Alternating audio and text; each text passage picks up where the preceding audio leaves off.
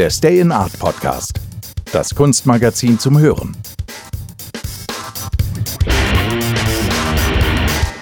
Ich begrüße euch herzlich zum Stay in Art Podcast, dem Kunstmagazin zum Hören. Powered by I Love Stress von Tom Mögele. Wenn wir uns dem Thema Natural Power nähern, darf auch ein Gespräch mit Tom Mögele nicht fehlen. Mit ihm möchten wir uns über die natürliche Kraft unterhalten, die in uns Menschen steckt. Dass sich dabei eine völlig neue Perspektive auf die Rechenleistung unseres Gehirns auftut und wir erfahren, dass das Lernen des Gehirns mit einem aktiven Verlernen des Verstandes einhergeht, konnten wir im Vorfeld nicht erahnen. Das Thema der Ausgabe ist Natural Power, Möchtest du uns dazu ein Beispiel geben, bezogen auf den Menschen? Sehr gerne. Ich würde mit dem stärksten natürlichen Quantencomputer anfangen, dem Gehirn. Das Gehirn als Quantencomputer? Das hört sich interessant an und scheint vielen unbekannt zu sein. Das mag sein. Ich freue mich deshalb, dass ich euch hier einen kleinen Überblick geben kann. Dieser kann und muss rudimentär sein, da der Umfang sonst das Magazin sprengen würde. Ich bitte also die Profis in diesem Bereich, mir nachzusehen, dass ich alle Informationen sehr vereinfacht wiedergebe. Bitte lasst uns vorab ein paar Begrifflichkeiten definieren, um dem geeigneten Leser einen leichteren Überblick zu verschaffen. Ja, das klingt vernünftig. Wichtig in Bezug auf das Gehirn sind vorab die Definitionen des Verstandes normale, lineare Abfragefunktion des Gehirns, der NI, natürlichen Intelligenz als Quantencomputer, und der KI, künstliche Intelligenz, selbstständig lernend. Der Verstand ist eine erlernte Intelligenz, die sich im Gehirn durch massiven Zuckerverbrauch und lineare Abfragen und Antworten zeigt. Jede Rechenaufgabe, jede Assoziation, jedes erlernte Handeln wird dadurch beschrieben. Fällt ein Teil des Hirns aus, in welchem die Aufgaben abgearbeitet werden, zum Beispiel durch Schlaganfälle etc., muss der Mensch diese erlernten Dinge neu abarbeiten und abspeichern. Gerade für Menschen, die vor so einem Ausfall sehr monotone und immer wiederkehrende Tätigkeiten etc. ausgeübt haben, ist dieser Einschnitt zum Teil sehr brachial. Sehr oft fällt ihnen das Wiedererlernen schwer. Die NI des Gehirns entwickelt sich ständig weiter und zwar in Bezug auf Neuroverknüpfungen. NI wird hier definiert durch ständige Verbindungen der Nerven, durch permanente neue Eindrücke und Ideen, die vom Gehirn verarbeitet und abgearbeitet werden müssen. Je mehr Neues auf den Menschen einwirkt, schon von Kindesbeinen an, desto höher ist seine NI.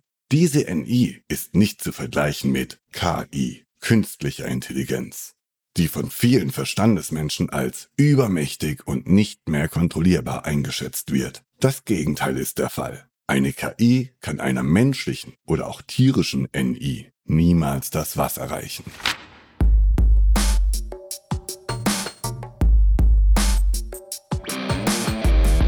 Das scheint jetzt schwer verständlich zu sein. Kannst du uns das genauer erläutern? Die natürliche Intelligenz ist unbegrenzt. Wenn das Gehirn permanenten neuen Eindrücken und Assoziationen ausgesetzt ist und diese verarbeitet, dazu gehören einige Voraussetzungen, auf welche ich im Nachhinein noch genauer eingehe. Die künstliche Intelligenz ist limitiert durch die Ressourcen, aus welcher sie besteht und auf welche sie zugreifen kann. Hier ist beispielsweise ein guter Vergleich mit der Verstandesleistung des Gehirns gegeben. Die Verstandesleistung ist limitiert durch die zur Verfügung stehenden Zuckermoleküle und durch den zur Verfügung stehenden Sauerstoff, welche im Hirnstoffwechsel parat sind. Wir alle kennen den Booster in der Schule vor Prüfungen. Traubenzucker einnehmen und besser denken können.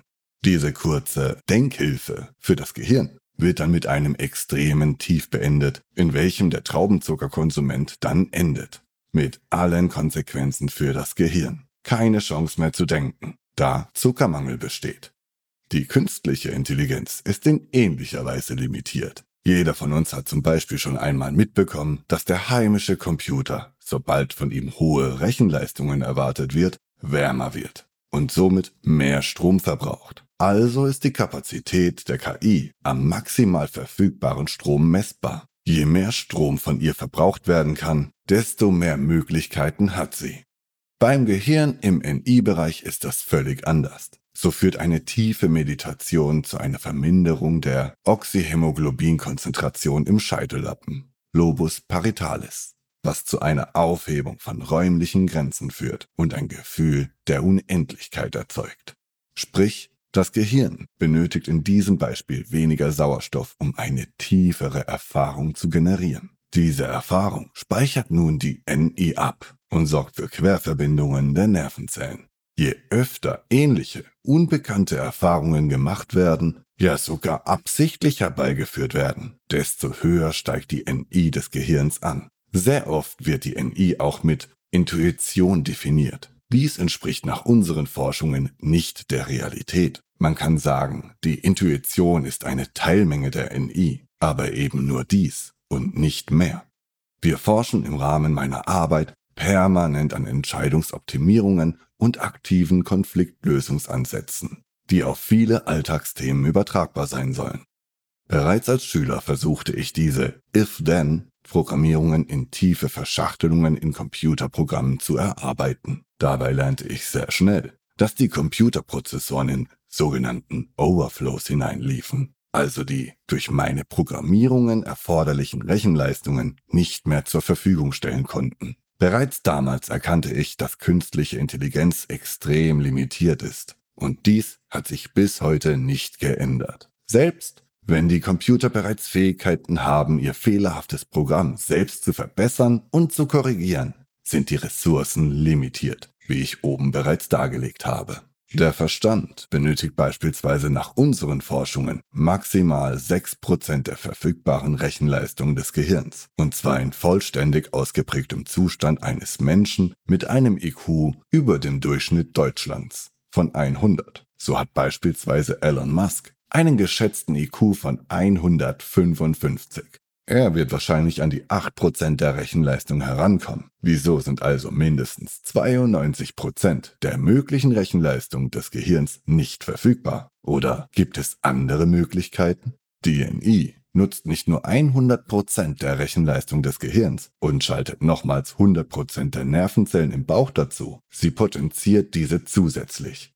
Wir sprechen hier von einer 720 Grad Wahrnehmung der NI die nebenbei bei EEG-Messungen der äußeren Kortex einen Aktivitätswert von fast null ergibt. Sprich, bei vollständiger Rechenleistung wird der Bereich des Gehirns, der Zucker als Treibstoff benötigt, nicht verwendet. Wie ist denn ein solcher Zustand erreichbar? Es gibt Trainingsmöglichkeiten für diesen Bereich, den man als Nicht-Training bezeichnen kann. Sehr viele Informationen darüber findet man in Anleitungen der asiatischen Philosophie oder auch in der Kampfkunst. Ebenso beschrieben viele Gelehrte des Orients, auch Rumi genannt, diese Techniken.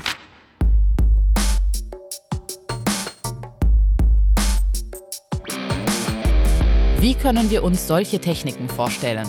Um das volle 720 Grad Potenzial zu erreichen, werden anfangs Techniken gelehrt, die Koans im Zen entsprechen. Sie ergeben keinen Sinn für den Verstand und beleidigen diesen mitunter. So kann der Verstand nicht verstehen, warum 1 und 1 gleich 3 sein kann und nicht wie gelernt 1 und 1 gibt 2.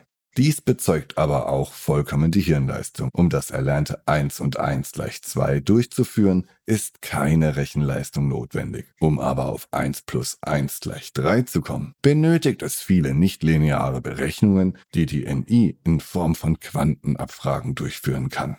In Diskussionen mit linearen Menschen das heißt Verstand des Menschen, werde ich häufig gebeten, Ihnen zu erklären, warum ich eine Entscheidung getroffen habe und dass ich sie Ihnen tiefer darlegen soll. Ich antworte dann mit einem Koan, der in der Regel eben den Verstandesexitus auslöst und mit einer Aggression einhergeht. Ist dies der Fall, erkläre ich, dass die Reaktion darauf hinauszuführen ist, dass die lineare Datenverarbeitung des Gehirns eben nicht ausreicht, um wie ein Quantencomputer alle Eventualitäten zu berechnen und die richtige Entscheidung aufgrund dessen zu treffen. Bei voller Ausnutzung der NI findet sich genau eine richtige Entscheidung, die optimal auf die gestellte Aufgabe abgestimmt ist. Jede Verstandsentscheidung wäre somit konterkariert mit der Basis des unvollständigen Wissens und unvollständigem Eruierens der Möglichkeiten. Jede KI kann Entscheidungen treffen, die sie aus ihrer Erfahrung und Selbsterfahrung erschaffen kann, wird aber immer limitiert sein im Vergleich zur NI, da diese keinen Abfragebedarf mehr hat, sondern stattdessen einen optimierten Lösungspool anbietet. Das alles sieht sehr kompliziert und arbeitsintensiv aus. Wie lange benötigt ein Mensch, bis er das Quantencomputergehirn benutzen kann? Wie ich ja bereits vorab erwähnte, ist das Lernen des Gehirns hier ein aktives Verlernen des Verstandes. Im Optimalfall beginnt dieses Lernen als Kleinkind. Leider wird genau dieses Lernen weder im Kindergarten oder in der Schule noch in der Universität aktuell gelehrt. Stattdessen liegt der Schwerpunkt auf dem Verstandeslernen. Dies erklärt aber auch, warum wir in der heutigen Zeit, die massivste Herausforderungen bietet, nur sehr wenige Menschen haben, die die Fähigkeiten haben, mit diesen umzugehen. Sehr oft kommen mir die Menschen in der aktuellen Situation so vor, dass sie versuchen, im Verstand eine Lösung zu finden, dies kann aber nicht gelingen. Also treffen sie als Konsequenz keine eigenen Entscheidungen und lassen sich von Pseudolösungen anderer einfangen. Mit entsprechendem aktivem Nicht-Training kann ein Mensch mit etwas Vorbildung diese Techniken in etwa sechs bis acht Wochen erarbeiten und dann erfolgreich umsetzen. Tom, vielen Dank für das Eröffnen dieser neuen Perspektive und danke an die Hörerinnen und Hörer für euer Interesse. Das großformatige Kunstmagazin Stay in Art ist im Handel erhältlich oder unter www.stayinart.com bestellbar. Wenn ihr es regelmäßig hören möchtet, abonniert unseren Podcast.